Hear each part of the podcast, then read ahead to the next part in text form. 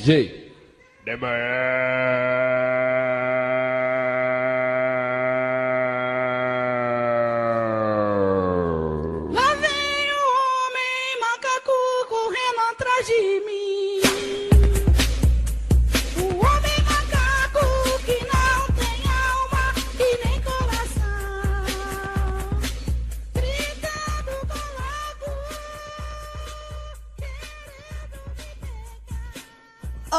Pessoal, bem-vindos a mais um episódio do Crimes. Eu sou a Bruna e comigo, ao meu lado, olha só, a Fabi. Ao vivo, ao vivaço. Olha só, gente, vocês- agora vocês vão sentir o que é um negócio sem edição, uma falando em cima da outra, porque não vai ter edição esse aqui, vai ser isso aí mesmo, é só uma faixa de áudio.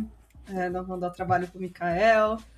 Gente, hoje o episódio é de creepypasta, porque a Bruna quer me assustar ao vivo Exato. e não quer que eu durma nunca mais. Já Exato. não basta ela ter me envenenado aqui. Não deu certo, inclusive, já está de volta. Gente, eu vim aqui visitar a Bruna, né? Porque ela agora, oi casada. agora ela é uma mulher casada. Mas o que aconteceu? Eu cheguei aqui e ou comi alguma coisa, a gente não sabe o que, que é a água. Porque como eu sou de São Paulo, eu devo ter tomado água limpa pela primeira vez na minha vida. Em choque. em choque. E eu tive meio que uma intoxicação alimentar, eu fiquei mal. Nossa, foi horrível, assim. Bruna teve que cuidar de mim. Eu não Mas- fiz nada, na real, né? Fui lá e comprei remédio. É. É isso. Bruna me deu apoio moral e comprou remédio pra mim, o que já é muito, né? Já é bastante. Verdade. E, e aí agora eu tô melhor. é, mais ou menos, né? Ainda tô meio cansada, assim, tipo, como eu não consigo me alimentar direito, eu já levanto exausta.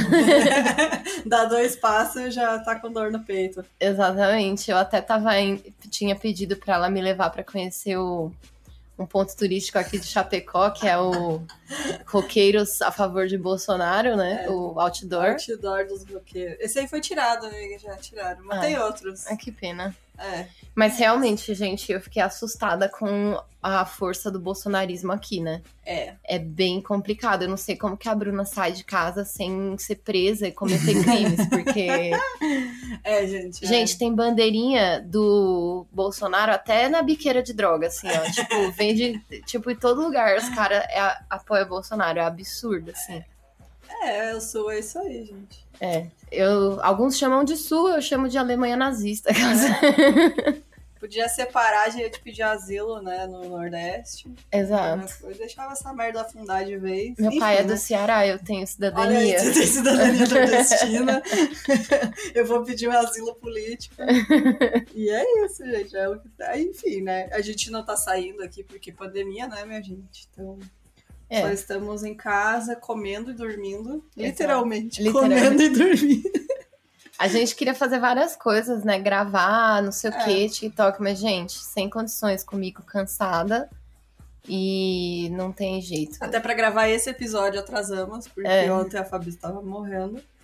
Não, E- tipo, tá foda. Mas a gente fi- ficou, né? Tipo, ah, veio até aqui, como é que a gente não vai gravar, né? Exato. Não tem como. Mas enfim, tem algum recado hoje? Eu tenho alguns recados. Então, Deus, alguns recados. Ah, É. tem um, também, lembrei que eu tenho um também.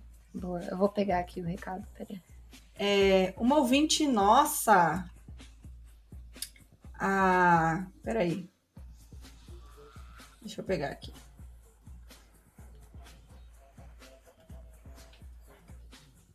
Gente, a Marcela, ela tá com um financiamento coletivo para lançar o livro dela que chama Noz Moscada. A Marcela Alba, eu achei muito fofo. É, a gente vai deixar o link para vocês darem uma olhada no catarse dela. Ah, é lindo. É muito. Olha que lindo! Tem, Nossa. tem várias coisinhas. E ela. Esse livro é uma comédia romântica que é um reality show de culinária. E daí a, a protagonista é inscrita pelas amigas e acaba sendo escolhida para aprender a cozinhar com um especialista em flambagem. Eu achei o máximo, tipo, muito fofinho. Enfim, né? As aventuras da moça aprendendo a cozinhar. Gente, o E- projeto gráfico é lindo, tô Muito, vendo muito aqui. A capa Muito é legal. perfeita. É, e ela diz que mesmo com um tema, ma- mesmo com um tema mais engraçadinho, ela também fala sobre relacionamento tóxico, boy lixo, experiência própria, diz ela. então estamos aqui divulgando muita eh, boa sorte para a Marcela. A gente espera que ela consiga financiar aí o, o livro dela. Tem ainda um pouco mais de um mês para ela alcançar a meta, tá em 32%. Então vamos dar uma força aí, quem pode, quem não pode, compartilha também para ajudar a divulgar. E é isso, gente. E eu vou falar da Marê.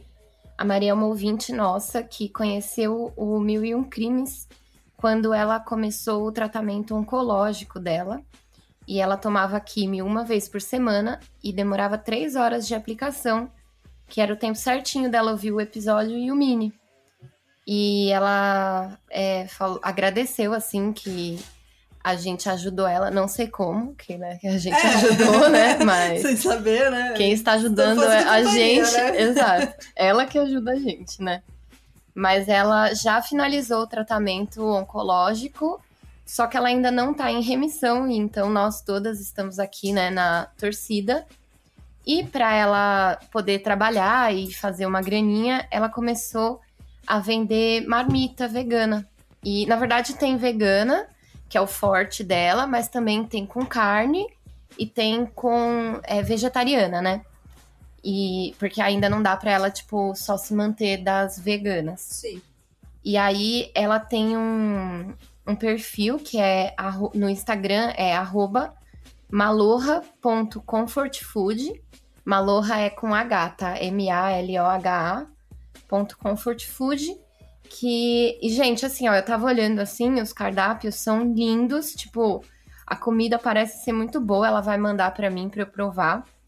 Mas é, tem de tudo, assim, sabe? É tudo muito gostoso e o preço é muito bom, assim, tipo, pra quem mora em São Paulo sabe que, gente, uma marmita não é menos que 25 reais, assim, sabe? E os preços dela são, tipo, 16, 18 e vem bastante comida. Então, fica aí o arroba malorra.comfortfood da Maré e e é isso, quem quiser uma marmitinha aí pra facilitar a vida, porque tem me facilitado muito. E um beijo, Marei. Esperamos que você se recupere logo. Isso aí. É, é isso. É isso. Então, gente, vocês já sabem o esquema. Esse episódio vai ser um pouquinho diferente porque a gente selecionou historinhas de ouvintes que vocês mandaram para o Mil Medinhos e são umas histórias mais longas. Então a gente separou a- as mais curtas para a Fabi fazer os mini episódios. E aí tem umas mais longas pra gente contar aqui. E eu separei a creepypasta mais longa da história. Então se preparem. Mas é isso, gente. Bora lá para o episódio de hoje.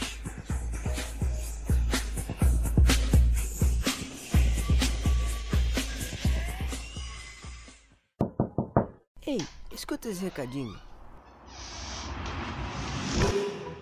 A história que cativou mais de 50 milhões de ouvintes em um podcast produzido pela Wonder agora está disponível em uma adaptação incrível na Stars Play. Acompanhe a história do Dr. Christopher Dante, interpretado pelo Joshua Jackson, um neurocirurgião com uma carreira promissora e personalidade carismática que começou a chamar atenção pelos motivos errados.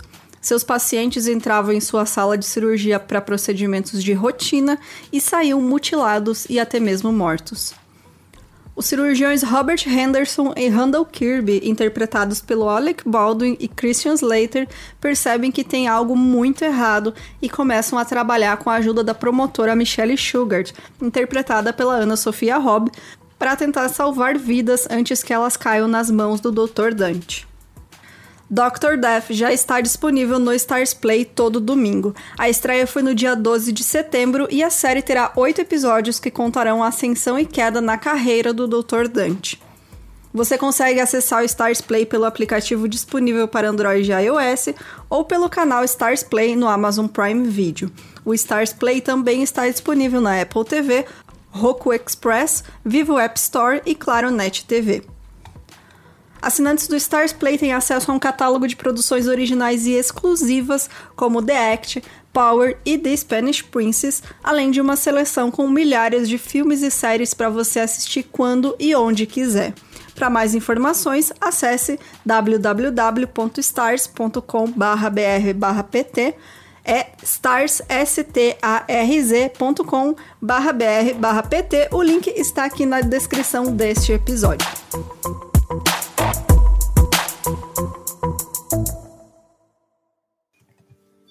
Eu começo ou você começa? Uh, você quer ler as histórias de ouvinte? Eu acho que vamos ler de ouvinte, porque aí a outra é maior. Sim, Beleza. então comece. Bom, gente, eu vou ler aqui o e-mail da ouvinte que pediu o anonimato dela.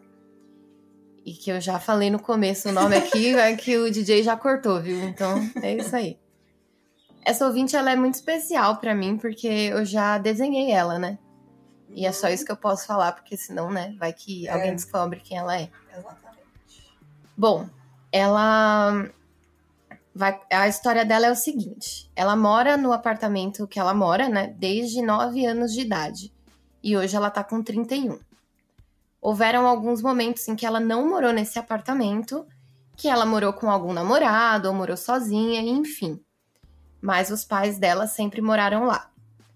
E depois que eles compraram outro apartamento na planta, ela comprou esse apartamento dos pais dela e mora nele com o namorado uns dois anos mais ou menos. Então, tipo, ela vai pagando pro pai dela o apartamento. Ela fala aqui, ó. Sempre tive algumas sensações estranhas às vezes, de sentir alguém perto de mim ou até uma intuição forte para algumas coisas. Isso desde criança. O que me deixava um pouco cansada e por conta disso, comecei a fechar a cabeça para essas coisas. Talvez fosse medo, talvez fosse só você não querer pensar muito a respeito para não ter que lidar com certas realidades, entende? Amiga, entendo. Eu finjo que nada existe, porque vai que existe. E aí. né? Finge que não estou vendo nada. Exato. Mas ela falou que nesse apartamento ela teve duas situações que ela não conseguiu ignorar. Uma delas foi quando ela tinha 15 anos e a irmã dela tinha 13. Nós dormíamos no mesmo quarto em um beliche, eu em cima e ela embaixo. Nosso apartamento só tinha dois quartos, então tínhamos que dividir. Houve uma noite que meus pais saíram para ir na casa dos nossos tios, um rolê de adulto, e nós ficamos em casa. Acordei no meio da noite me mijando e fui pro banheiro. Aconteceu comigo essa semana aí, só que eu tava me vomitando. Não era E- fantasma. Não era fantasma. E aí ela falou que tem a sala e a cozinha no começo de um corredor longo, e no meio do corredor um banheiro, e no final do corredor os dois quartos. Ou seja, no meio do corredor tem a porta do banheiro e a porta aberta dá pra parede. E quando ela foi pro banheiro, ela sabia que não tinha mais ninguém além dela e da irmã dela, porque a porta dos quartos do quarto dos pais dela estava aberta e eles sempre dormiam com o quarto fechado. Então, quando ela foi fazer xixi, eu não fechei a porta do banheiro. Não, quando. É que eu tô lendo meio que na primeira pessoa. É, como ela é. escreveu. É. É isso, gente. Vocês entenderam? Ela foi no banheiro e aí, tipo, o corredor não- dava pra ver nada. Ela sabia que os pais não estavam em casa. Ela sentou meio sonolenta na privada e tava fazendo xixi tranquila com a luz acesa. Quando eu vi uma sombra passar pelo corredor, indo em direção à sala. A minha gata acabou de passar embaixo da cadeira da Fabi e ela já tomou um cagacinho. Ai, gente, vocês não estão entendendo. Bruna, eu vou trancar seus gatos. Eu vou, eu vou fechar essa cortina aqui, inclusive, para dar um clima, mas Aí, gente, ó, isso, isso não é agora. clima, isso é outra coisa. é terror psicológico. Exato. Bom, ela viu a irmã dela passando pelo corredor indo em direção à sala. Ela ficou meio puta e falou: "Ah, opa, não posso falar o nome da, da irmã. Fulana, Fulana, sai daí que eu vi você passando para a sala. Eu acreditei que a minha irmã tinha acordado e estava na sala para me dar um sustinho, coisa que a gente fazia de vez em quando, mas ela não respondeu. Aí ela falou de novo: Fulana, se eu for aí eu vou te socar a cara. Ah, é assim, né? Irmão, né? De Irmão, é aí. normal. Nenhuma resposta. Aí ela gritou, Fulana! E depois que chamei ela mais alto e mais brava, eu ouvi ela me responder do quarto: Com quem você tá falando? Mano do céu, subi a calcinha rapidão, sem nem secar a pepeca. Corri pro quarto e contei pra minha irmã da sombra. Aí a irmã dela falou assim: Ai meu Deus, dorme comigo. E ela apavorada, porque a irmã dela era mais cagona do que ela. A irmã dela era tipo eu, assim. E elas dormiram juntas e no dia seguinte contamos pros nossos pais o que houve. Eles, é, eles disseram que eu deveria estar dormindo sentada e que eu sonhei tudo, mas eu sabia que não. Olha, eu nem voltava pra essa casa. Eu já ia lá, mesmo que o outro apartamento ainda tivesse na planta, eu já ia dormir na planta mesmo, já ia falar: "Oi, gente, tudo bom?". Botar uma barraquinha né, Exato. na obra. Nem fudendo, cara, pelo amor de Deus, eu tenho muito medo dessas coisas, gente. Eu escutei outro dia a história da pisadeira lá do Não Inviabilize. Até hoje, quando eu escuto barulho de vento na janela, eu acho que é a Eu tenho que ouvir essa. Pelo amor de Deus. Pelo amor de Deus. Bom, muito tempo passou e nesse meio tempo eu tive uma experiência muito ruim com medicações e estive numa situação de quase morte, a qual eu nunca contei pra ninguém. Eu trabalhava numa loja de roupa feminina e tinha uma colega, colega que era toda bruxinha, fazia mapa astral, lia... jovem mística. É. Eu nunca levei nada disso muito a sério e ela já tinha feito várias leituras para as meninas da loja, menos para mim. Até que houve um domingo super chato e que de tanto ela insistir eu deixei ela ler minha mão. E muita coisa que ela disse fez muito sentido. Lembra a experiência de quase morte que eu tive e não contei para ninguém? Ela leu minha mão e me disse: Quando seu coração parou de bater, você abriu uma janela no mundo dos mortos. Deus me livre, já até arrepiei toda aqui. Quando seu coração parou de bater, você abriu uma janela no mundo dos mortos e deu uma olhada dentro dela. Quando seu coração voltou a bater, você voltou para dentro dela, mas a janela continua aberta. E eles te olharam de volta. Ai, olha. Credo. Deus que me livre. Nossa. É, ela disse que ficou muito assustada e a amiga jovem mística disse que ela já tinha uma sensibilidade natural, mas que com esse episódio de quase morte, ela poderia desenvolver uma mediunidade muito forte, principalmente conectada ao mundo dos espíritos. Aí ela deixou aqui em, em caps, me caguei toda.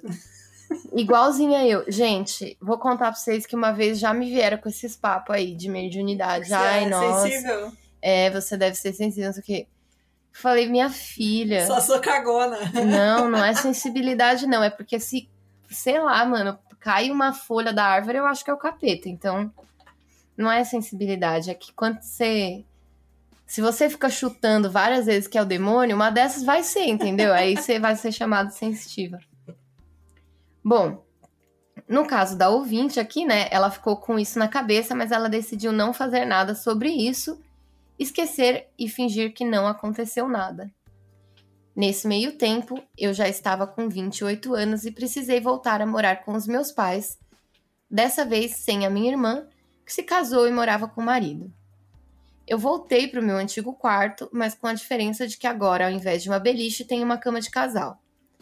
E os dias foram passando tranquilamente, até que uma noite aconteceu de novo, mas muito pior. Era de madrugada, acho que por volta de umas três da manhã. É a hora do capeta. né? Ai, gente. Eu tava no WhatsApp conversando com um carinha que eu tinha conhecido no Tinder. O papo estava ótimo. Eu já estava bem cansada, mas não queria terminar a conversa. Eu estava semi-deitada, com a cabeça apoiada num montinho de travesseiros, e naquele limiar entre estar acordada e dormindo quando eu senti. Senti um peso na cama e o ar bem do meu lado. Ao mesmo tempo que o ar parecia ter ficado mais frio e mais denso, o quarto estava escuro, a única iluminação era a tela do meu celular, mas quando eu olhei para o lado eu vi. Ai, gente. Nossa, não quero nem ver isso aqui. Um vulto todo branco, com o rosto liso, sem olhos, sem boca, sem nariz, como um boneco de cera, um manequim. Ele estava deitado de bruços, com cotovelos apoiados na cama e o rosto apoiado nas mãos, me olhando. Co- Ai, cacete! Puta que pariu! Olha que desgraça! A gata da Bruna, gente, veio bem devagarzinho aqui no canto da porta. Ela Ai, vem bem na hora que tu tá falando de vulto. pelo amor de Deus. Ai, credo. É, então, ele tava com a bundinha pra cima, né? Eu ia perguntar da bundinha. A bunda do vulto era a branca. bunda do vulto era branquinha, lisinha. É, deitado com os cotovelos apoiados na cama e o rosto apoiado nas mãos, me olhando como se me analisasse. Ai, meu coração disparou violentamente e eu fechei os olhos com força até sentir que ele não estava mais ali, até sentir o ar ficar leve de novo e o peso da cama subir, sumir. Quando abri os olhos, ele não estava mais lá, mas a marca dos cotovelos, os dois buracos na coberta estavam lá. Bruna, o que que você faz? Faz nada. Você... Eu acho que eu já ia pro mundo dos mortos porque eu ia, hora, né? eu ia me borrar nas calças, gente. Cara, sei lá, mano. Eu tenho muito medo de coisa sem rosto também. Tipo, Credo. e eu não sei se eu já falei aqui, mas eu vejo vulto. assim. Para, Bruna, para, eu tô na sua casa, não... Ai, eu vou embora hoje, graças a Deus eu vou embora hoje. Não, mas é sério, eu sempre enxerguei, tipo, na periferia da visão, sabe? Aham. Tipo, é bem normal pra mim, Não, assim. que sai daqui. Que isso tô- tá- Ainda bem que aqui nessa casa nunca aconteceu, gente. Não quero saber! Sai daqui. Eu já falei do que mora ali no meu quarto, que na verdade é meu cabide, né? E tem um chapéu em cima. Ah, sim. Aí, toda noite eu acordo e vejo. Ainda bem que. eu- Nossa, é exatamente isso, gente. Nossa, eu amo esse Ai, gente. muito bom, vai ser, esse vai ser a capa do episódio. Nossa, certeza. Bom, ela falou que ficou morta de medo e eu procurei explicações lógicas, que foi um sonho, que eu tava cansada, que não era real, mas a marca dos cotovelos estavam aí. É isso que é foda, sabe? Tipo, pra mim é a prova física, sabe? Uhum. É, e aí ela disse que procurou a jovem mística lá do trabalho e contou pra ela o que aconteceu e ela tranquilizou a, a nossa ouvinte falando que, como o vulto era branco, possivelmente não era algo ruim e não queria meu mal. Ele tava, inclusive, deitadinho de bruxo, É, lá, tava pra escrevendo no diário, cima. né? É, com a mãozinha no queixo. Ai, credo, Olhando, gente. né? Aí eu, hein? Ela disse que poderia ser um familiar ou um amigo falecido olhando por mim, um guia espiritual que se sentiu atraído pela minha me- mediunidade ou algo assim. Fiquei mais tranquila e deixei quieto. Eu não sei, viu? Porque, né, a não ser que você seja parente do boneco de cera, porque Ué, mas. não tem cara, não tem nariz. Ai, gente, É, credo. só a energia, tá ligado? Tipo. É, não. E aí ela disse que hoje ela mora nesse apartamento que é pequeno, porém muito aconchegante, barato e bem localizado. Pago muito pouco por mês para meus pais pela compra dele e adoro. Apesar dessas duas situações. Às vezes ela sente que não está sozinha, mas isso já não acontece apenas aqui, mas no meu trabalho em lugares diversos. Quando estou com meu namorado, sinto menos ainda.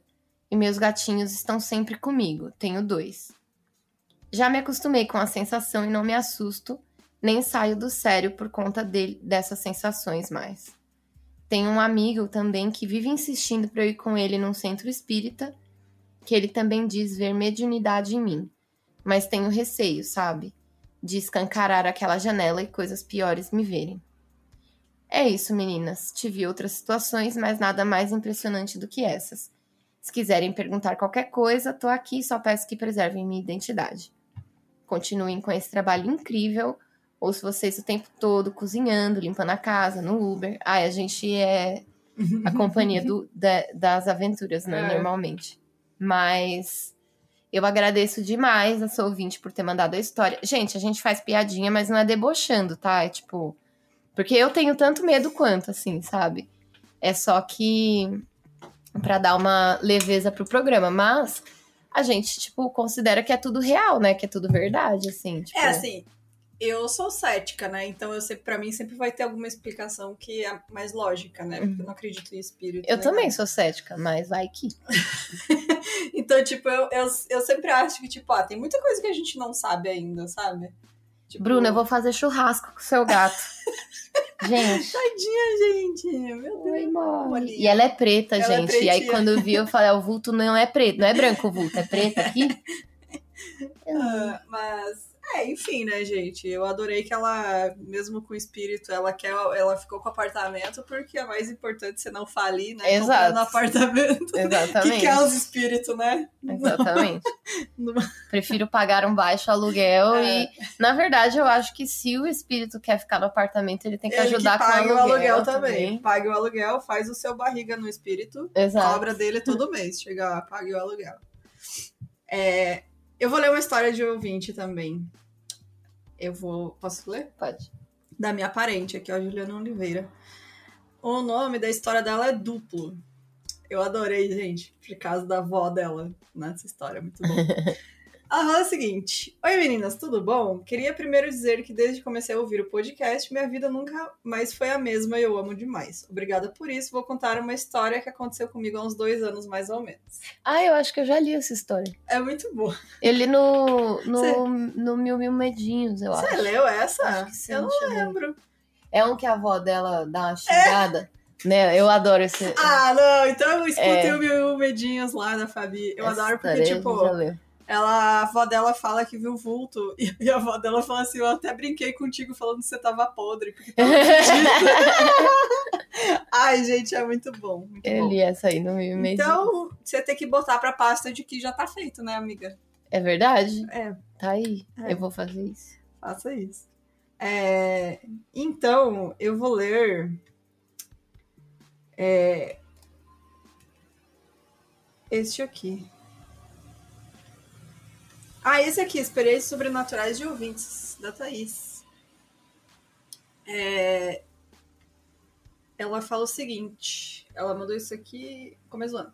Ouço Mil um desde o ano passado e adoro o trabalho de vocês. Estão mais que de parabéns. Faço propaganda para todo mundo que conheço, amantes de crimes ou não, entendemos, né?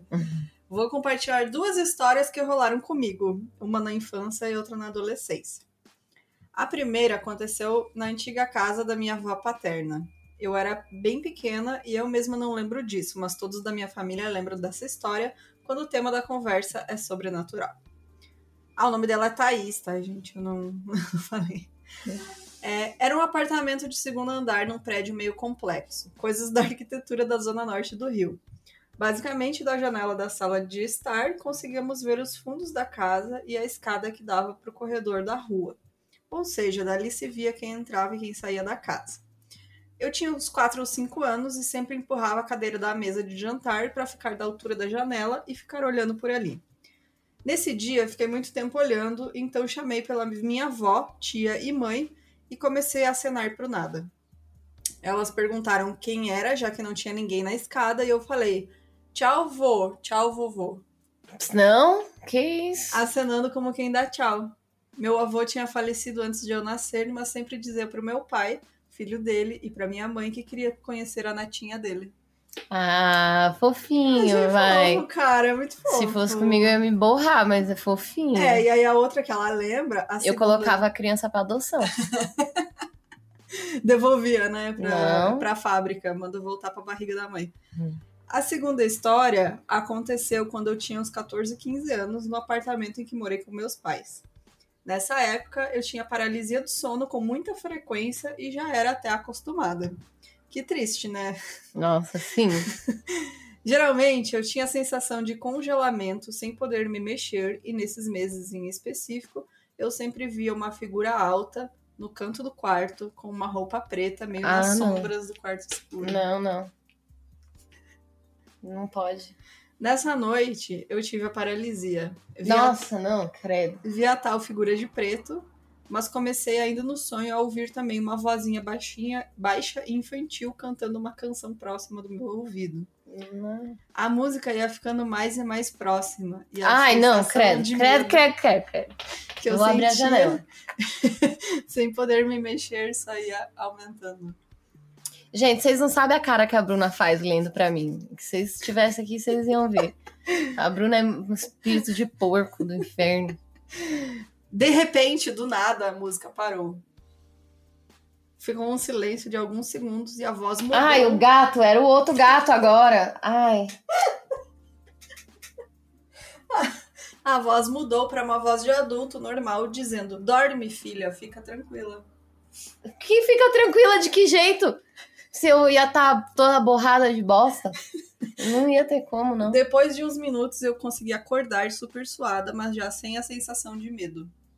No dia seguinte, perguntei para minha mãe se ela ou meu pai tinham ido no meu quarto naquela noite. Não comentei do sonho. E ela disse que não, mas que sonhou com meu avô, pai dela, e que no sonho ele ia no meu quarto me dar um beijo de boa noite. Ai, fofinho. Meu avô materno também faleceu antes de eu nascer e eu nunca pude conhecer ele, mas ele dizia para minha mãe que o sonho dele era ter uma neta menina. Não sei se acredito em espíritos, mas gosto de acreditar que meus dois avós olham por mim de onde eles estão. Um beijo para todos e obrigada por lerem. Ai, que Ai, eu achei super fofo, cara. Tipo, ela tava lá Eu tendo um muito medo. pesadelo e não sei o que, e veio a vozinha do. Eu queria saber se ela continuou vendo o negócio no canto Pois do é, quarto. também. Thaís, manda aí pra gente se. A continuação. O vulto continua aparecendo, se teu vovô mandou ele embora, chutou a bunda do Capeta. fantasma. Porque minha mãe conta, né, que ela viu um homem de chapéu. Sabe esse. É sempre essa figura, né, essa de figura. chapéu. Minha mãe fala, desde criança ela vê esse homem de chapéu e ela dorme até hoje com um paninho no rosto. Tipo, ver. máscara, é, essas coisas. Sabe máscara de dormir? Aham. Então ela fala que. Você já viu a máscara que o Weber usa? Não. É o dois olhos de gato. E aí, às vezes eu acordo. Ele tá com Ele os tá com olhos de aquela gato. porra virada pra mim, eu tomo um susto, gente. Toda vez os olhos de gato olhando pra mim. Não, sério. É, é.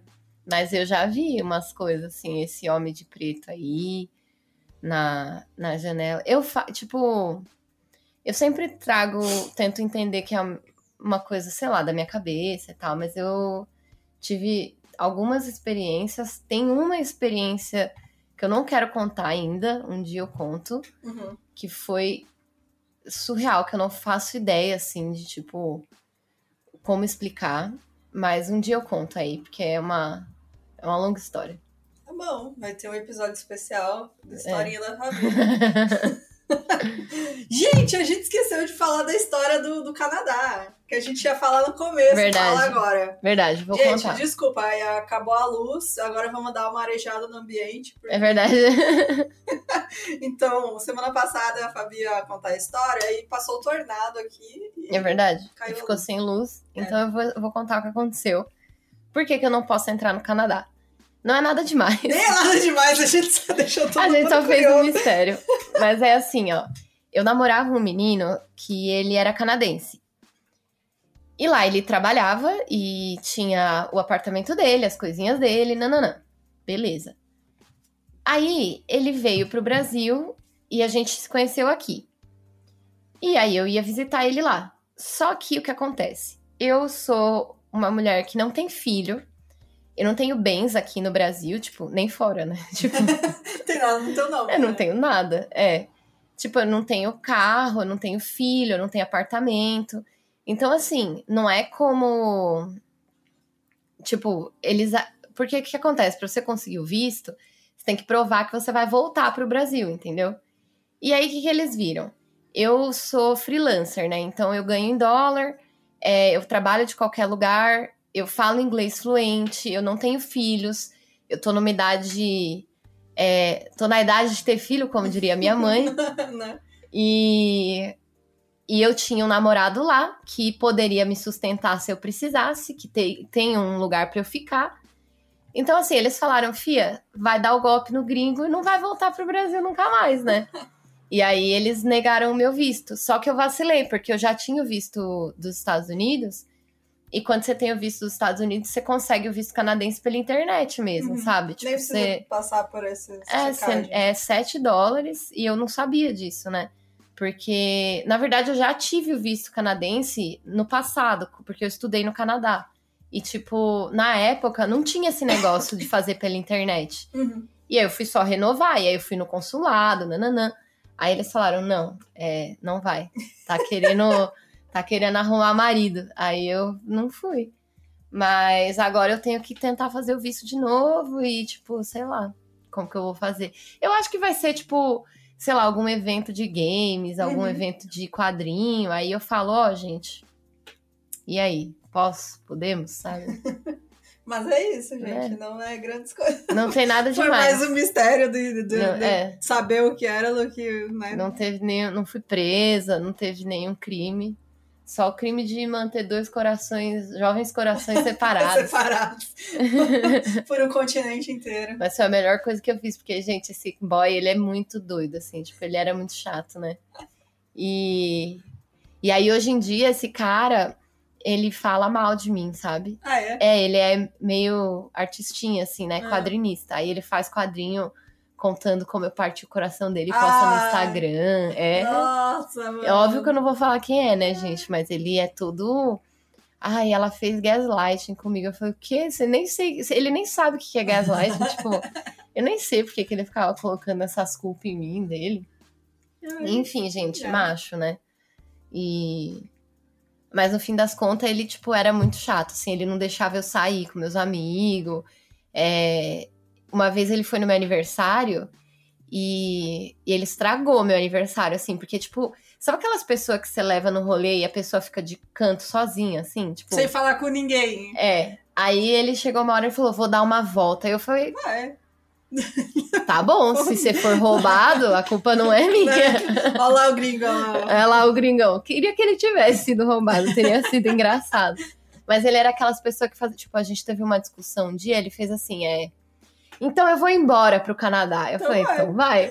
tipo, eu não fiquei atrás dele falando, ai, não, fica. Tipo, ele achou que eu ia fazer isso. E, gente, sério, aqui, ó, fica o mil e um conselhos amorosos. Põe o efeito aí, ô DJ. É, Não tem efeito. esse é. Mas, tipo assim, ó, gente, se o boy começa com esses papos de tô indo embora, então beleza, vai, mas não deixa ninguém te chantagear desse jeito, É, não. Isso daí é um grande indicativo de relacionamento abusivo. Uhum. E é isso. É isso. Próxima história de terror. Vai, você. Ah. Leia. Tava contando a aí. história de terror da minha vida.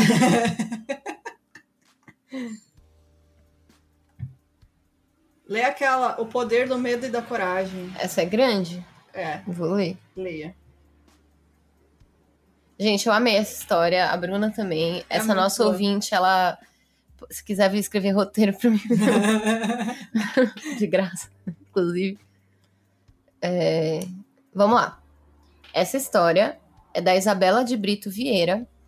E, gente, a gente ficou impressionada, assim, que ela escreve muito bem, sério. O, o roteiro dela Ela é muito bom. descreve as coisas, é muito legal. Ela é muito boa. Bom, eu vou ler o e-mail do jeitinho que ela mandou, tá? Bom dia, boa noite ou boa tarde. Meu nome é Isabela de Brito e moro em São Paulo. Adoro Mil e Um Crimes e estou acompanhando todos os episódios. Que vocês continuem esse sucesso. Espero que sim, viu, Isa? Porque queremos refrescos.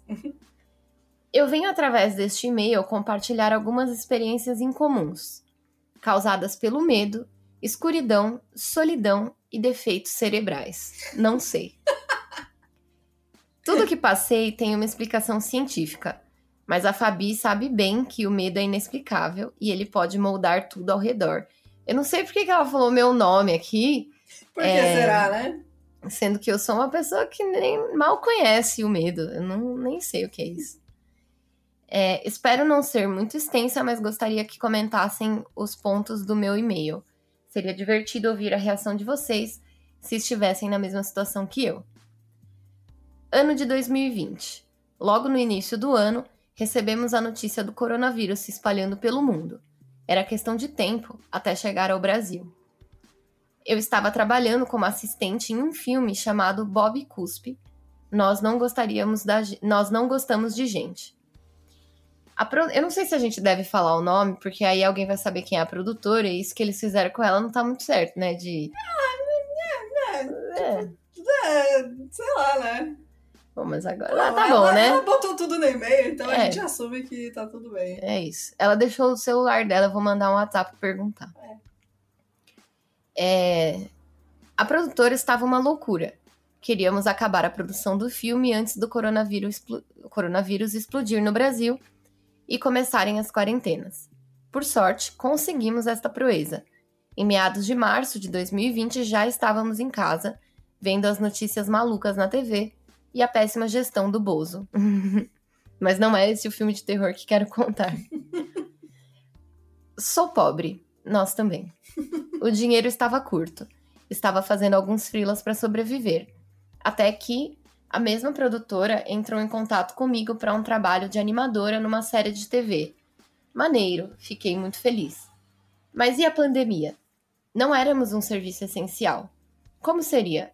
A produtora estava preocupada com o prazo que tinha para entregar a série então decidiram apontar, adotar todos os protocolos sanitários e voltar ao trabalho. Quem tinha carro recebia a gasolina e buscava outras pessoas próximas. Alguns moravam perto e iam andando, mas eu? Eu moro na Zona Leste. Dependo totalmente do transporte público e a empresa não tinha cash suficiente para pagar o Uber ida e volta todos os dias.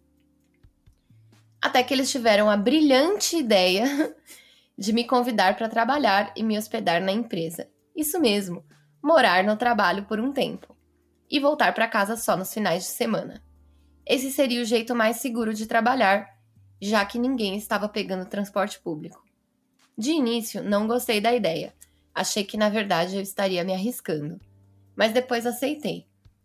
Pois, pois né? É assim, É. o trabalhador poderá negociar com o patrão, né? Exatamente. Tipo, a gente entende. Eu tenho vários amigos que são animadores e, tipo.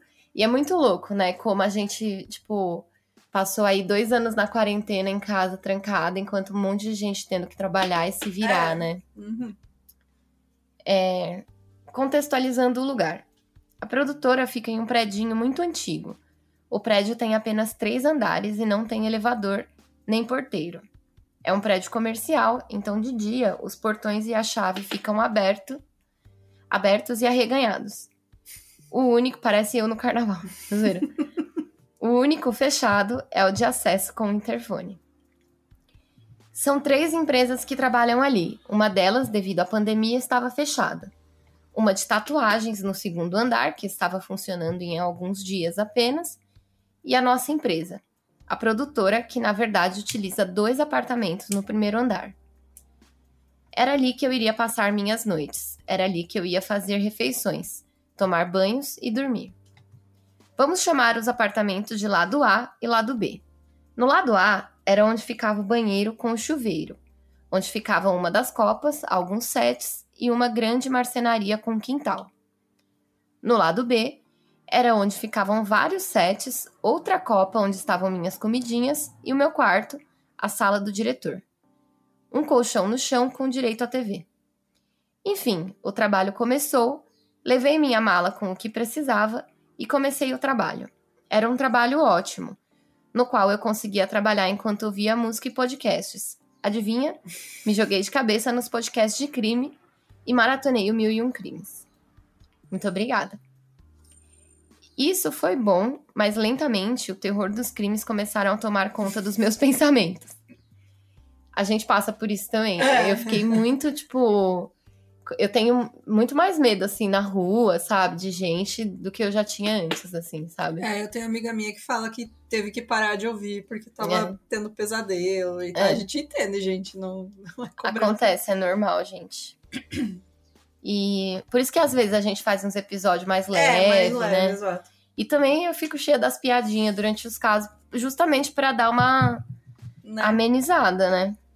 Bom, começou. esse- isso foi bom, é, mas lentamente o terror dos crimes começaram a tomar conta dos meus pensamentos. Começou a inconscientemente me perturbar. As noites que eu estava sozinha naquele prédio começaram a ficar mais sombrias. Os dias mais solitários, e durante o dia, as pessoas, durante a noite, apenas eu, para abrir e fechar os portões, para verificar se as coisas estavam nos seus devidos lugares. Era apenas eu me alimentando na cozinha em um prédio silencioso e barulhento ao mesmo tempo. Eu espero que eles tenham te pago mais por isso, É, né? sinceramente. As ruas estavam vazias, comércios vazios. Quando eu parava de trabalhar e ia fazer minha janta, era só o som da minha existência e os variados sons que o prédio fazia. Sim, o prédio era antigo e fazia muitos barulhos. Além das muitas ferramentas de trabalho, como enormes estabilizadores fazendo sons adversos. Aos poucos, comecei a sentir a solidão. Comecei a sentir uma grande fragilidade. A força daquele prédio, toda a sua energia parecia me consumir a cada dia. Meus sentidos começaram a ficar confusos. Uma noite, eu fui tomar banho no la... Uma noite, eu fui tomar banho no lado A, próximo à marcenaria. Sempre tomei banhos cantando alto, principalmente naquela situação de solidão. Parecia reconfortante. Sabe aquela sensação de que alguém te chamou enquanto você tá tomando banho? Pois é, eu comecei a sentir isso, mas de forma diferente. Estava tomando banho e ao fundo ouvi a serra de mesa rodar. Ela faz um barulho muito alto. Meu coração gelou. Alguém estava usando a marcenaria. Alguém ligou a máquina. Mas quem? Todo mundo já tinha ido embora. Pensei nos casos de crimes. Será que alguém invadiu? Eu nua naquele banheiro, pensei que ia morrer. Gente, pra mim esse é porque tipo, você, Você não tá tem que fazer. pelada no banheiro, né? Tipo, o que, que você vai fazer, tá ligado? Você tá pelada. Bom, desliguei o chuveiro e nada. Nenhum som de serra. Logo pensei, estou ficando maluca. Deve ser efeito do som do chuveiro. Acho que tenho que parar com isso. Mas meu coração continua acelerado. Liguei novamente o chuveiro e, passado um tempo, novamente o som. Aí ela fez aqui o barulho do som. Fru! A maldita serra de mesa. Eu desliguei o chuveiro e logo me dei conta que meu celular estava lá no lado B do, da produtora. Ninguém pra eu chamar, vou morrer. Só aceitou, né? É. A gente sempre critica a ação dos personagens de filme de terror, não é mesmo? Não vai lá, tá escuro, não vai ver, e se for o assassino? Mas por estar ali sozinha, eu fiz exatamente o que eu criticaria em um filme de terror. Me troquei rápido, abri a porta e fui lentamente ver o que tinha na marcearia, na marcenaria. Acendi a luz, nada, ninguém. A serra ali sozinha no meio do grande cômodo cheio de madeiras e máquinas mortíferas. Respirei fundo, apaguei todas as luzes e voltei para o lado A para dormir. Voltando pelo corredor escuro, aquela sensação de fuga. De que o escuro estava me perseguindo até o outro lado.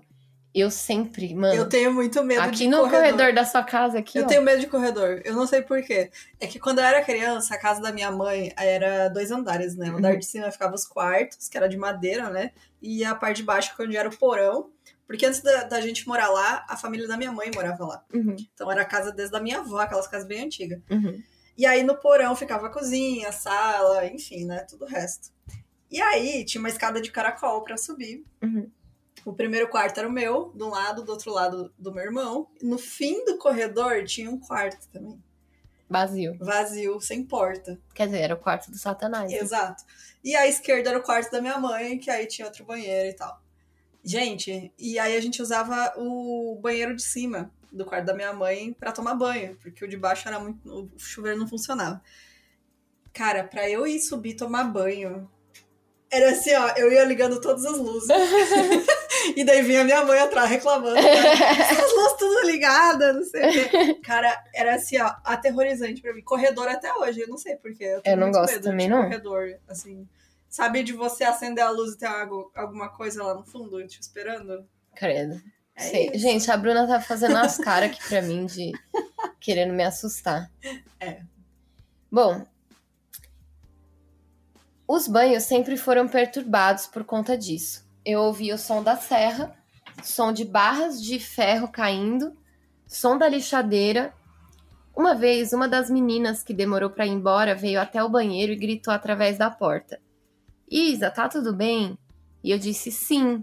Ela disse: Ah, é que eu ouvi alguma coisa caindo, um barulhão. E isso colocava em xeque se os sons que eu ouvia eram reais ou não. Essa menina até dormiu uma noite no prédio também. Eu não sei o motivo, mas no outro dia ela disse que não ia dormir mais, que não valia a pena. Eu sei o motivo. Não vale a pena perder a vida, É. No- eu prefiro morrer do que É. perder a vida, né? morrer em casa do que assombrada. No lado A da produtora, né? O que mais me perturbava eram os sons. Muitos sons.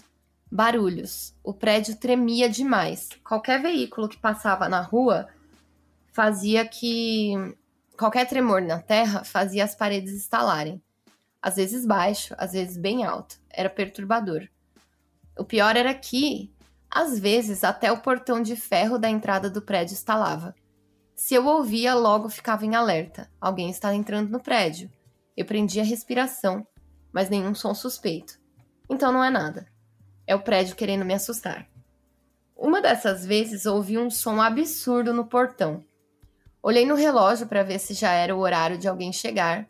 Não era. Era ainda três da manhã. Quem estaria no portão às três da manhã? O capeta. Pode ser também. é a hora do capeta É mesmo. hora do capeta. Em pânico, tranquei o meu quartinho, peguei o celular e liguei para a diretora de produção. Fulana, tem como você ver na câmera quem está entrando no prédio? Acho que tem alguém aqui. Nunca ouvi ninguém esse horário. Aí a fulana respondeu: Vou ligar para Ciclana ver as imagens, fica calma. Ela desligou o telefone, fiquei aflita aguardando a resposta. O prédio continuava estalando. Sons nas escadas caracol, paredes tremendo. Não sei se tremiam mais que meu corpo, mas tremiam. Uma mensagem: Isa, nós não conseguimos ver, mas acho que é a moça da limpeza.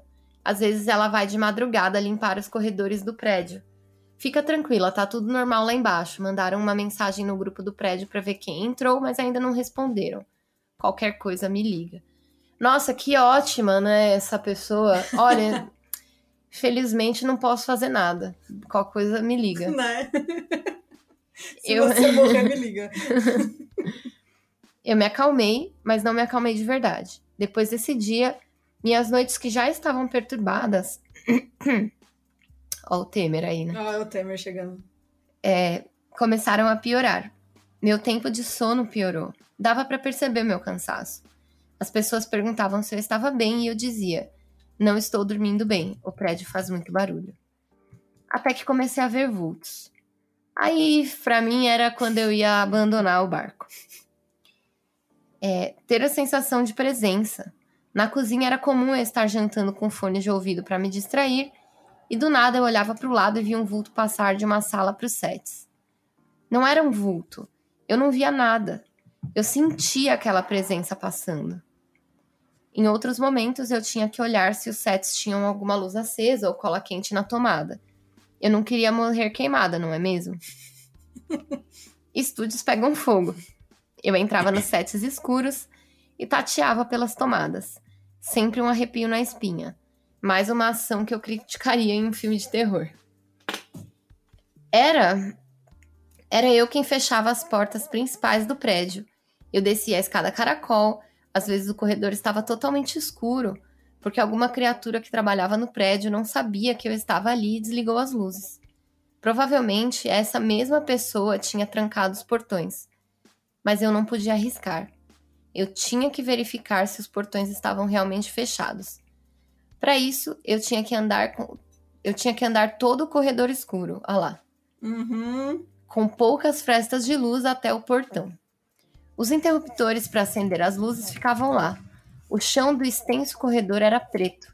Meu estado de espírito completamente perturbado fez com que eu sentisse o chão se mexer. Um passo, dois, três, falta pouco. Uma forte vertigem me batendo. Eu não vou conseguir, melhor voltar.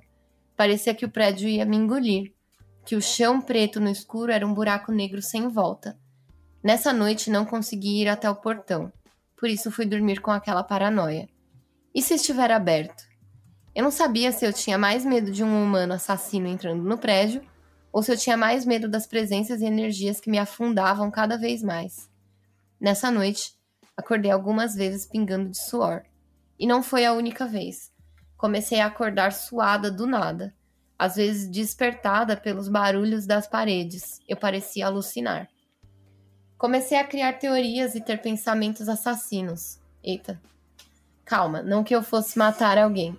Eu ficava pensando no que ia fazer se alguém ou algo me atacasse, como eu ia me defender. Como eu usaria a serra de mesa ao meu favor. Uma das vezes fui fechar o portão segurando uma faca, segurando uma faca com força e pensando: jugular, jugular. Eu estava enlouquecendo. Já aconteceu isso comigo. De O quê? estar, tipo, tão nervosa assim, de estar sozinha em casa, sabe? Começar a surtar. E, tipo, eu morava sozinha numa casa enorme, né? Uhum.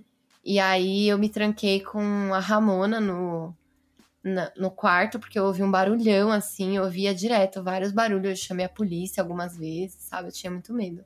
Uma das vezes, é, a polícia. Eu chamei a polícia, e aí, beleza, não tinha nada. Mas quando foi três da manhã, eu ouvi um monte de barulho na casa. Na casa não, na rua.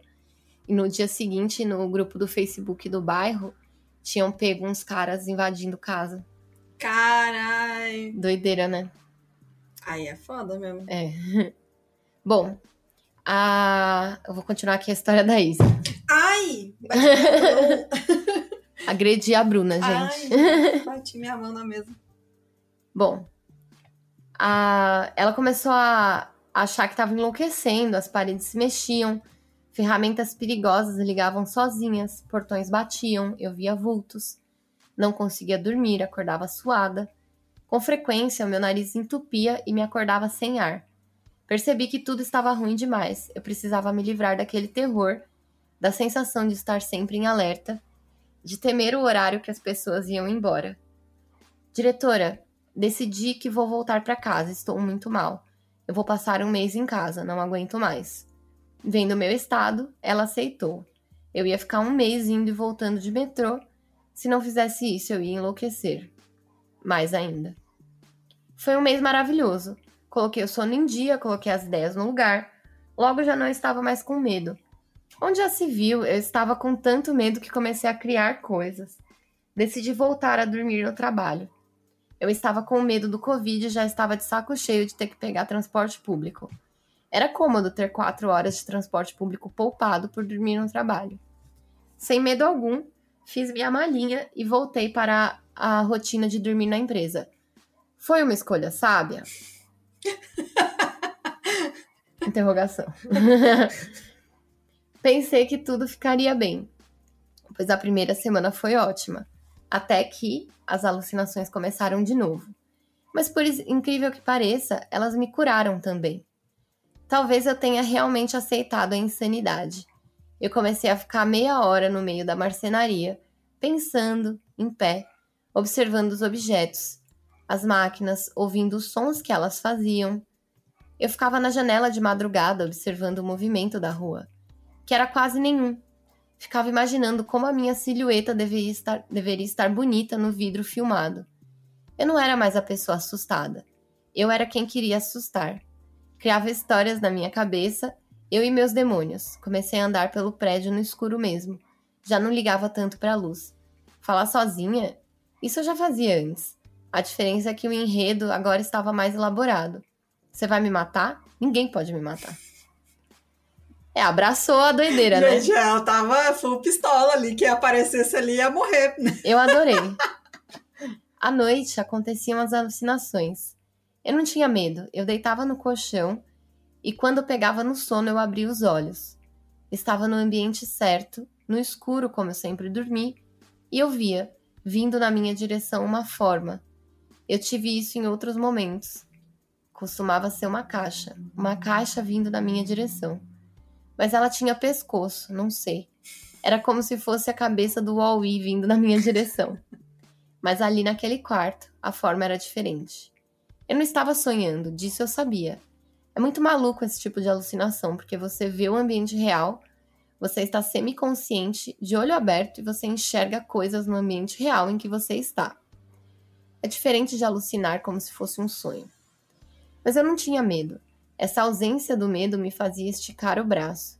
Pelo menos eu tinha a sensação de que esticava, mas não tinha certeza se esticava mesmo ou não. E voltava a dormir.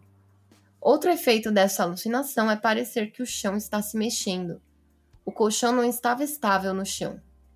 Parecia que eu estava vivendo uma coisa louca. Quase que uma abdução alienígena. Tenho muito medo de ET. Aí, ó. Amiga. Essa é das minhas. Mas o colchão se mexer também tinha a ver com os tremores do prédio. Quanto mais o prédio tremia, pior a sensação. Haviam sonhos recorrentes também: soterramento, incêndio, invasão. Eu sobrevivia, mas os, sonhos eram sempre, os sonhos eram sempre perturbadores, mas eram de vez em quando. As coisas estavam melhores. Eu comecei a fazer parte do prédio, e isso dissipou o meu medo. Até o medo de alguém invadir foi embora. Não sei como nem porquê, mas foi embora. Então consegui ficar os nove meses dormindo sozinha no prédio do meu trabalho. E teve um filho lá, né? Uma gestação, Ah, ela pariu falou. um fantasma. É. Será que tudo foi culpa da minha paranoia? Do meu medo? Será que o prédio tem energias ruins? Ou sou doente mesmo? Alguma coisa ficou nessa experiência? Há uns dias atrás, dormindo com meu namorado, ao acordar ele me disse: Ontem à noite você estava olhando para mim. Você apontou para cima com o braço direito. Depois olhou para a direção do braço e voltou a olhar para mim. E eu pensei: Eita, acho que ela tá dormindo. Essa foi a história da Isabela, gente. Gente. Eu achei muito boa.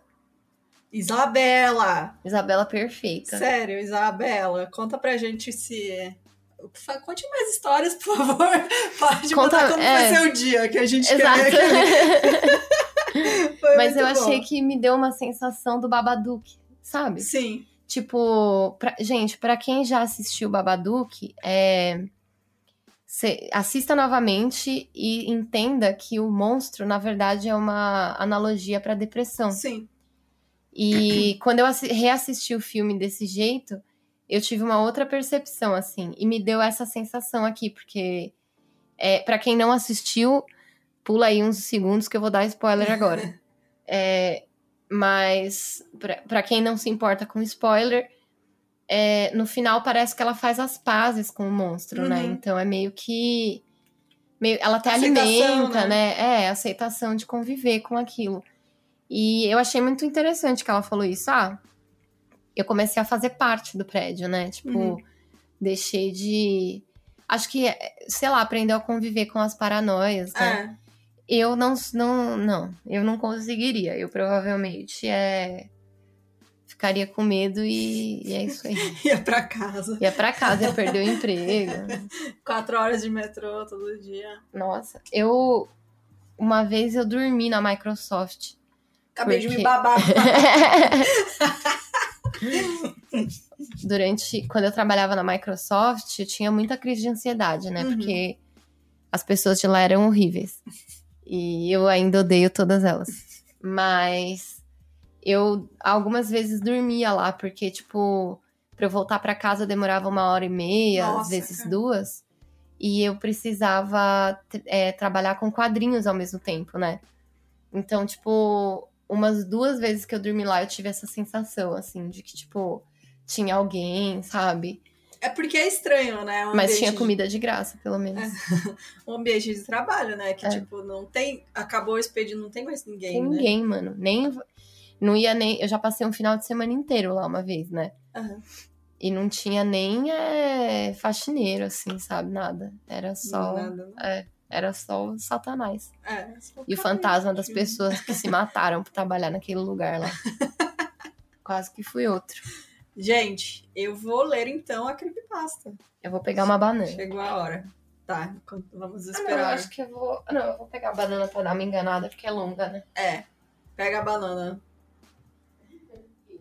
Deixa eu pausar aqui, peraí. Não, nem vou pausar, né, gente? Vai ficar aí esse intervalo. O pessoal aproveita pra ir fazer um xixizinho. é... Esperar a Fabi voltar. Eu traduzi a creepypasta, tá, gente? Ela é bem famosa. Apesar de que eu não tinha lido, eu já tinha ouvido falar. É bem antiga também. É, Então, se você já ouviu, fica aí escuta de novo. Se você não ouviu, acompanhe então a historinha. Ela foi postada originalmente no 4chan na, na sessão lá de sobrenatural, sei lá o quê. E ela é conhecida como a história do Homem Cabra, do Anansi, que foi quem postou é o tal do Anansi. Então ele começa assim a história. Eu vou ler como ele escreveu. Ele escreveu tudo em primeira pessoa. Então ele fala assim: Eu era um garoto negro de 16 anos que tinha familiares que moravam no Alabama. Eles eram fazendeiros e tinham uma grande quantidade de terra em Huntsville. Meu tio tinha uma grande casa e um monte de trailers que eles colocavam na floresta para acampar e caçar. Meus primos sugeriram que a gente fosse lá acampar e como sou um moleque da cidade grande de Chicago, eles ficavam me provocando. Nós juntamos comida, matamos um porco e algumas galinhas e levamos tudo necessário para acampar por alguns dias. Sweet home. É, vida da Alabama. roça, né? No Alabama. Faltou namorar com a prima, né? É. Nós chegamos no acampamento e é óbvio que tem algo errado. O ar tem um cheiro estranho e elétrico, como se estivesse antes de uma tempestade. Um cheiro de ozônio. Nós não pensamos nada sobre isso e desfazemos as malas para ir no riacho ali perto nadar por algumas horas. De repente, um cara branco e mais velho aparece junto com outro adolescente branco, saindo da floresta. Ele tem uma espingarda e nos cumprimenta, perguntando o que estávamos fazendo tão fundo na floresta. Eu conto para ele sobre o meu tio, que ele conhece, e digo que nós estamos acampando. Ele fala que a gente precisa ter muito cuidado por ali e para nos mantermos juntos, pois havia algum animal grande por perto. O filho dele, que tem a minha idade, pergunta se ele pode ficar com a gente e o pai dele diz que sim. Nós acabamos jogando futebol. Junto comigo tem esse garoto branco cham- chamado Tanner, cinco dos meus primos e mais quatro amigos deles. No total, eram cinco garotas e seis garotos, todos por volta de 16, 17 anos. Nós acabamos passando o dia por ali, então voltamos para o acampamento e ajeitamos algumas coisas para fazer uma fogueira, mesmo havendo cozinha no trailer. Nos trailers, né? Que era mais de um.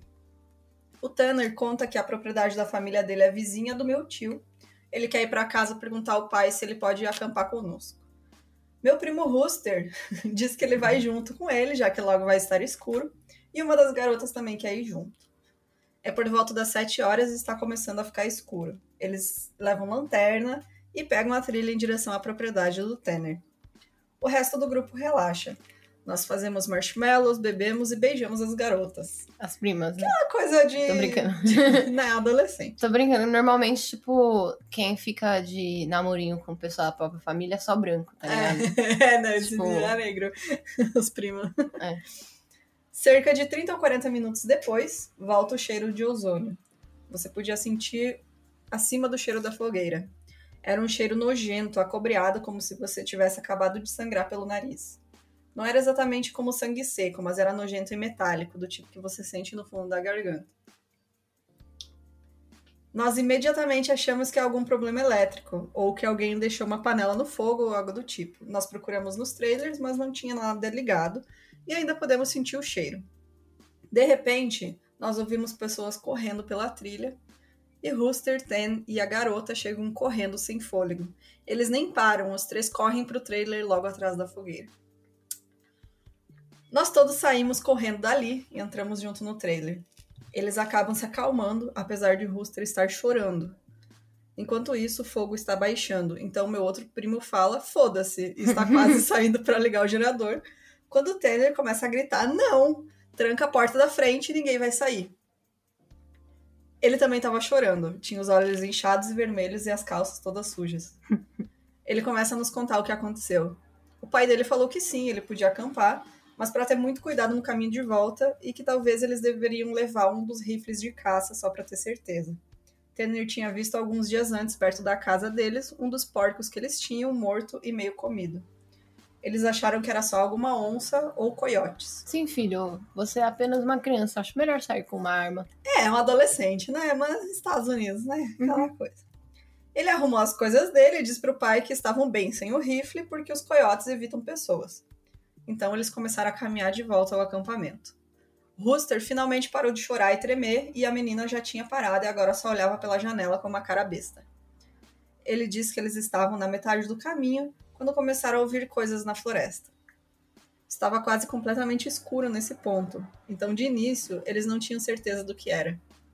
A garota diz que ela ouviu algo nas moitas fora da trilha e todos iluminaram com as lanternas e tinha alguém de pé virado de costas para a trilha. a Fabi está chupando a bergamota. Rooster diz que eles gritaram para ele e falaram que ele estava os assustando e que era um cuzão.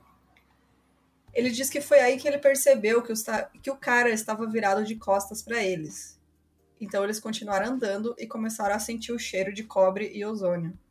Eles falaram que olha- olharam para o outro lado da trilha e o cara estava lá de costas e um pouco mais perto. Estou só balançando a cabeça. Eles começaram a andar mais rápido e Tem dizia que deveria ter pego o rifle. Devia mesmo. Devia mesmo, né? Podia ter acabado a história. Enquanto eles contam a história, o cheiro é muito forte, até mesmo dentro do trailer. Eles contam que depois que começaram a andar mais rápido, uma espécie de sussurro começou a vir dos dois lados da floresta. E quando começaram a correr, a garota diz que ela apontou a lanterna pro lado e viu algo se chacoalhando Não. andando Eu, hein? no meio das árvores. Era Deus. Os sussurros ficaram mais altos e quando eles começaram a ver a luz do acampamento, alguma coisa tinha saído das árvores a uns 30 metros atrás deles na trilha e eles correram mais rápido que conseguiam até o trailer. Você sabe que isso é ET, né, Bruno? Não, é o Homem Cabra. Não é, é ET. É... Não sei, o Egon tá perguntando se é a história do bode em pé. Acho que não, não é? Eu acho que não. Acho que não. Essa aqui é, é bem antigona, assim, essa história. Eu conheço a do bode em pé, mas acho que Não não, é é essa. essa, não. É que eu não sei essa daqui, gente. A Bruna me preparou essa surpresa É. aí. Bom, então a gente está no meio do nada e assumimos que nesse ponto alguns rednecks estão tentando foder com a gente. Hum. É, então é um pensamento lógico. Do nada, meu outro primo Júnior começa a contar a história é, quando ele ia na escola e um menino que era indígena e contou pra ele a história do Homem Cabra, que é uma lenda indígena Hum. americana. Ou algo do tipo. A gente imediatamente manda ele calar a boca, porque não precisamos de história pra assustar ninguém, porque tá todo mundo já meio cagado, né? Mas ele fica contando sobre como é a tal homem, co- homem cabra e como a gente está na floresta dele, blá blá blá. Na época, eu nunca tinha ouvido falar dessa história, mas uns anos atrás, eu também tive um colega indígena. Eu botava esse cara pra fora. Você vier falar com essa historinha aí no meio da. Ah, vai embora. Vai- pode ir, vai lá. Vai lá fora, dá um abracinho no homem cabra. Na época, eu nunca tinha ouvido falar dessa história, mas uns anos atrás, eu tive um colega indígena e acabei perguntando a ele sobre a lenda. E para resumir, é basicamente um homem com cabeça de cabra que consegue mudar a aparência e ele fica entre grupos de pessoas para aterrorizá-las. É tipo o Wendigo, e eles dizem que dá má sorte só de falar dele e pior ainda se você enxergá-lo. Eu, hein? É, ele se camufla entre as pessoas. Eu não sabia nada disso quando eu tinha 16 anos, então meu primo estava dizendo: o homem cabra vai entrar e vai nos pegar. As garotas estão com medo e meus primos e eu estamos todos tentando descobrir se é só alguns caipiras ou se é algum animal. Então, de repente, o cheiro acaba. Normalmente, cheiros saem aos poucos, mas esse foi do nada, literalmente acabando de um segundo para outro. Depois de uma hora, perto das 9 ou 10, a gente se acalmou o suficiente para sair lá fora e acender a fogueira de novo. Nós imaginamos que era só algum filho da puta tentando foder com a gente, então nós não queremos voltar para casa, pois imaginamos que eles vão tentar nos assustar e nos perseguir pela trilha. Nada estranho aconteceu naquela noite e nós ficamos mais uma noite e pela maior parte do tempo nada aconteceu.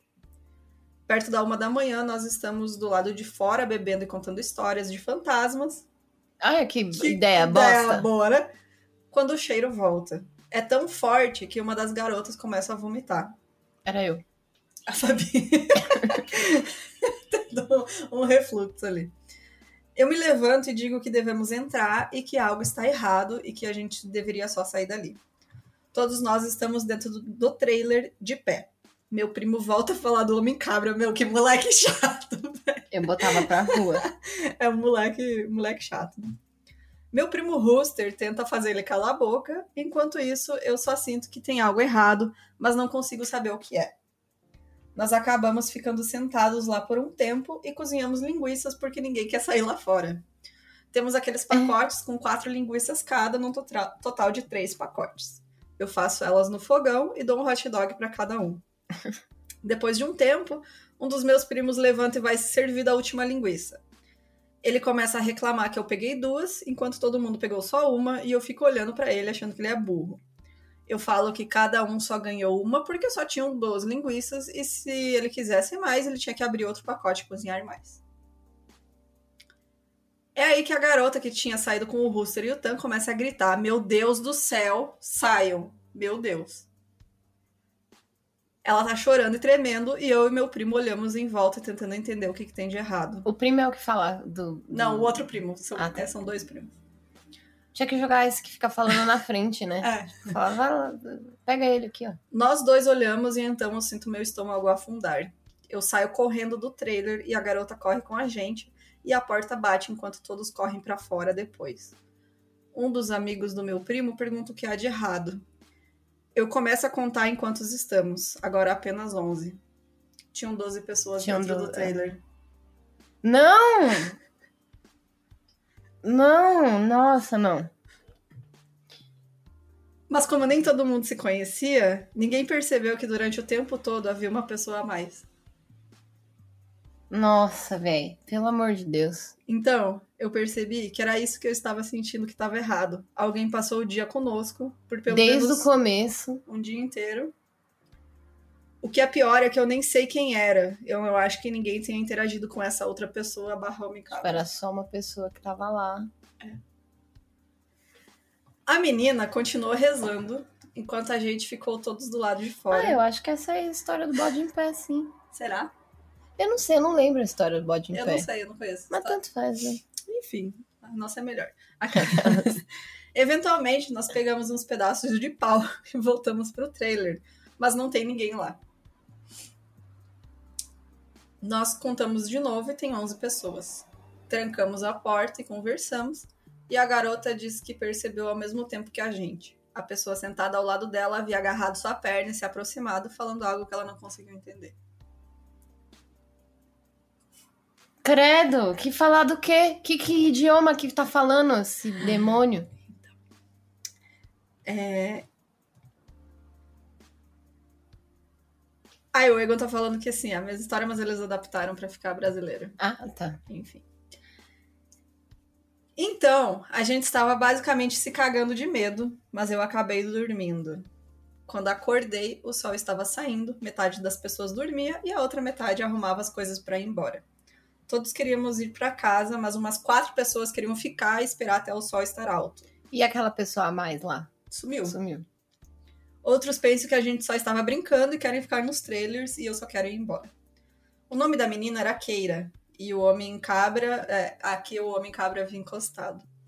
Enfim, eu perguntei se ela pensava se era realmente algo sério. Ela disse que só queria ir para casa e não ficar na floresta por mais uma noite. Então nós decidimos nos separar. Os quatro que querem ir vão, mas eu preciso ficar porque eu tenho as chaves dos trailers e preciso fechar tudo pro meu tio. Eu estou super puto da cara porque tem gente que não está levando a sério. Os gatos passando. E eu não quero passar mais uma noite na floresta. Eu passo o resto do dia tentando convencê-los, agora quatro garotos e quatro garotas, para ir embora. O Tanner vai com eles para buscar um rifle, diz que vai voltar, então ficamos apenas em sete, é, por volta das 16 horas. Por volta das 5 horas ele ainda não voltou, e nós começamos a ficar nervosos, e a única razão porque eu parei de implorar que a gente saísse foi porque ele foi buscar uma arma. Hum. É perto das 5 e meia, quando meu primo que ficou falando que a gar... meu primo que ficou fala que a garota Kira está lá fora. Nós todos Ué. olhamos pra fora e ela está lá de pé perto da fogueira de costas para o trailer. Não, não é ela. Eu fiquei pensando comigo mesmo, se ela estava tão assustada, por que, que ela voltou? Então eu tenho essa sensação. Durante todo esse tempo não tinha cheiro de cobre e agora eu percebi que conseguia sentir um pouco. Hum, Eu falo isso pros outros e eles riem e perguntam se fiz isso pra assustá-los. Não? Então, uma das garotas vai lá fora buscar a Kira. Ela chega até a metade do caminho e para de repente. Keira começa a se elevar. Não! Não sei como descrever. Era como se alguém de costas pra gente começasse a rir sem realmente fazer nenhum som. E foi aí que eu percebi que toda a floresta estava silenciosa. Nossa. Então eu saí do trailer e falei pra garota voltar imediatamente. Ela volta e nós trancamos a porta. Nós fechamos todas as persianas, menos uma, e colocamos um cara lá sentado em uma cadeira para vigiar a Keira. Ela fica lá em pé pelos próximos 20 minutos. De costas. Nossa, credo. Eu já tô imaginando isso na minha cabeça. da- Ai, credo. O cara vira pra gente pra falar que ela ainda tava lá, então tem uma batida muito forte na porta. Nós todos pulamos e corremos pra perto da porta, que alguém ainda está batendo. Então nós ouvimos o Ten gritar: Me deixe entrar, para de brincadeira. Nós abrimos a porta e ele entra segurando um rifle. Não tem mais ninguém lá fora. Ele disse que nada estranho tinha acontecido na floresta, mas ele tinha visto uma garota Eita. quando ele chegou Ah, ali no, no acampamento. Ele disse que não era a Keira ali em pé. Quando ele se aproximou da clareira, ela se virou para ele e apenas o encarou enquanto ele passava. Ele estava na metade do caminho para o trailer quando ele percebeu que ela estava chegando mais perto. credo. Nossa, nossa, credo. Ai, Bruna. Sem ver ela se mexer, ela estava se aproximando. Ele disse que só correu o resto do caminho até o trailer. Ele olha em volta e fica super pálido, me chama pra perto e fala baixinho. Você sabe que só estamos em sete aqui, né? A coisa havia estado no trailer novamente enquanto decidíamos quem ia embora e quem ia ficar. Nós olhamos pela janela, não tinha ninguém lá fora. Porra, de novo se infiltrando essa desgraça. É isso que ele faz. Mas ele não faz nada, né? Pelo visto. Sei lá. Ten voltou com um rifle e duas caixas de munição. Ele disse pro pai que tinha algum tipo de animal na floresta, porque ele achou que o pai não ia acreditar nele se ele falasse que era o homem cabra. É. Acho Ele- difícil. Ele fala que o primo dele é pra chegar em algumas horas e naquela manhã todos nós podemos ir pra casa dele e ele nos leva pra casa. A essa altura eu estou me cagando de medo e nós discutimos um pouco, pois algumas pessoas acham que ele ainda estava brincando. Nós comemos alguma coisa até que o primo do Ten chega. Ele tem por volta de 19 anos. A essa hora, o sol já está quase indo embora e ele carrega uma daquelas lanternas grandes e outro rifle. Ele entra no trailer e nós sussurramos pro Tan se ele tem certeza que é o primo dele e ele diz que sim. O cara olha pra gente, um pouco confuso, e pergunta: Onde tá a sua outra amiga? Eu achei que ia encontrar ela aqui. Ela é mais lenta ou algo assim? Nós questionamos e ele conta sobre a garota que ele viu.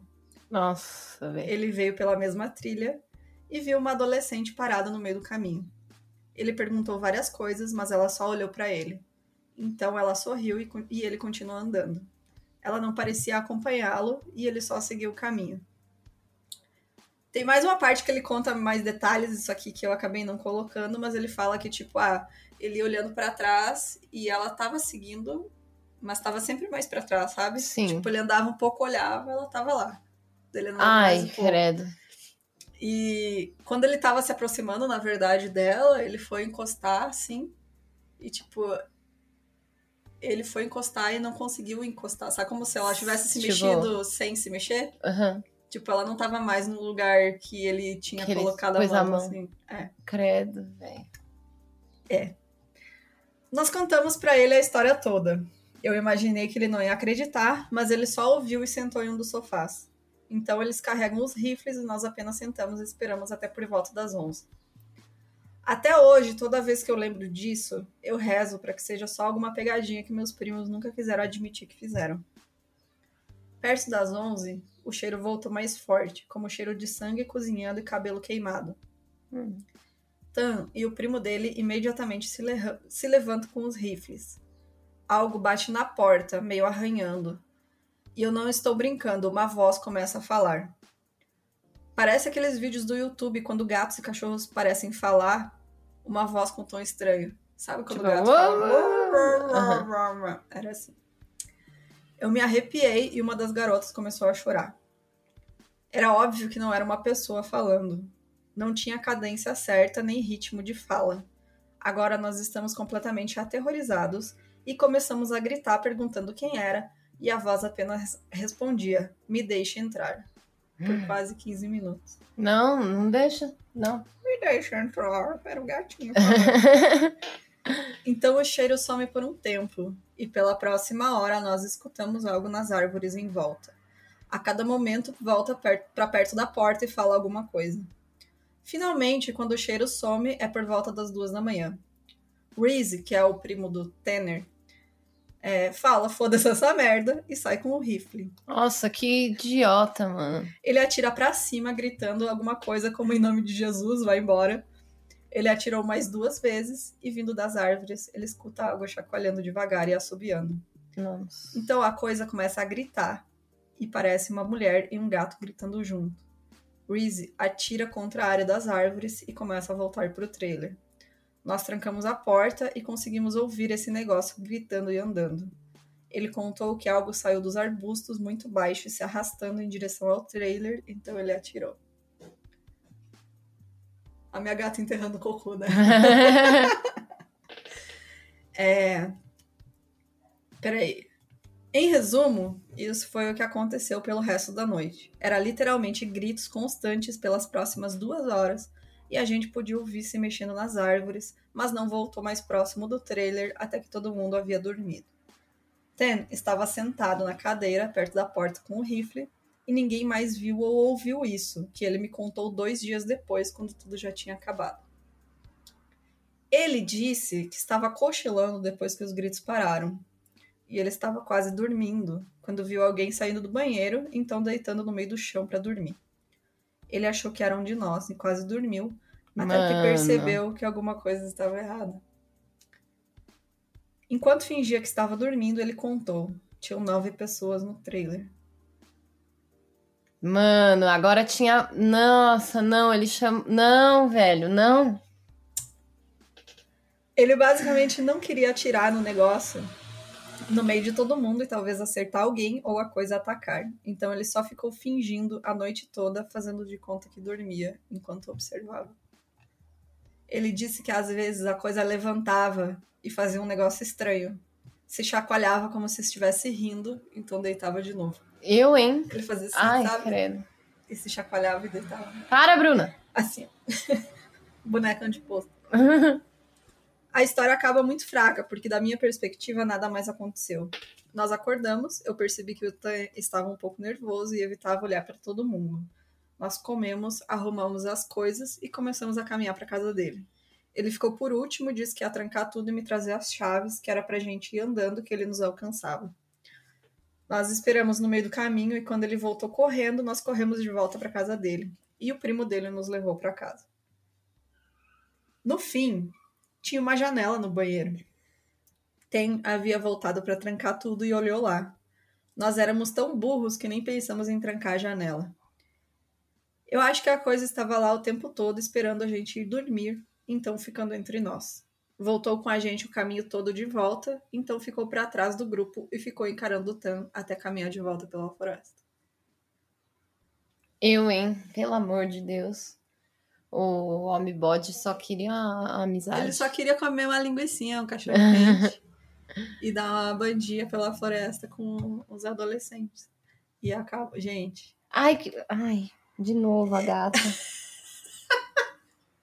Gente, essa história de tipo ter mais alguém e você não perceber. Nossa, é muito surreal, né? Porque acontece. Acontece demais, né? Imagina, ainda mais você tomando um negocinho. Ele tá numa galera que você não conhece muita gente. Tipo, cara, conhece os primos. Aí, tipo, eu vim aqui. É. É, aí No casamento ali. tinha alguém a mais ali que É. você não conhecia. Vai saber, né? Vai que o homem bode tava aí. É, então. Credo, Bruna.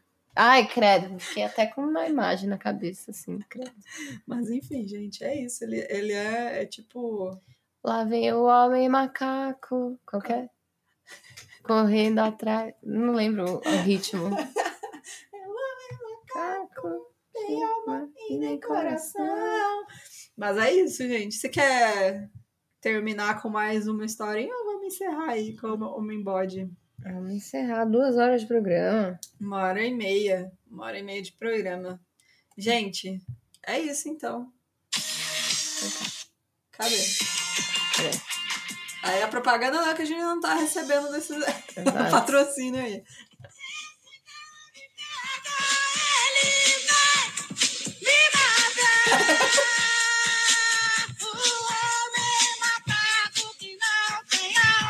E nem coração. Homem cabra.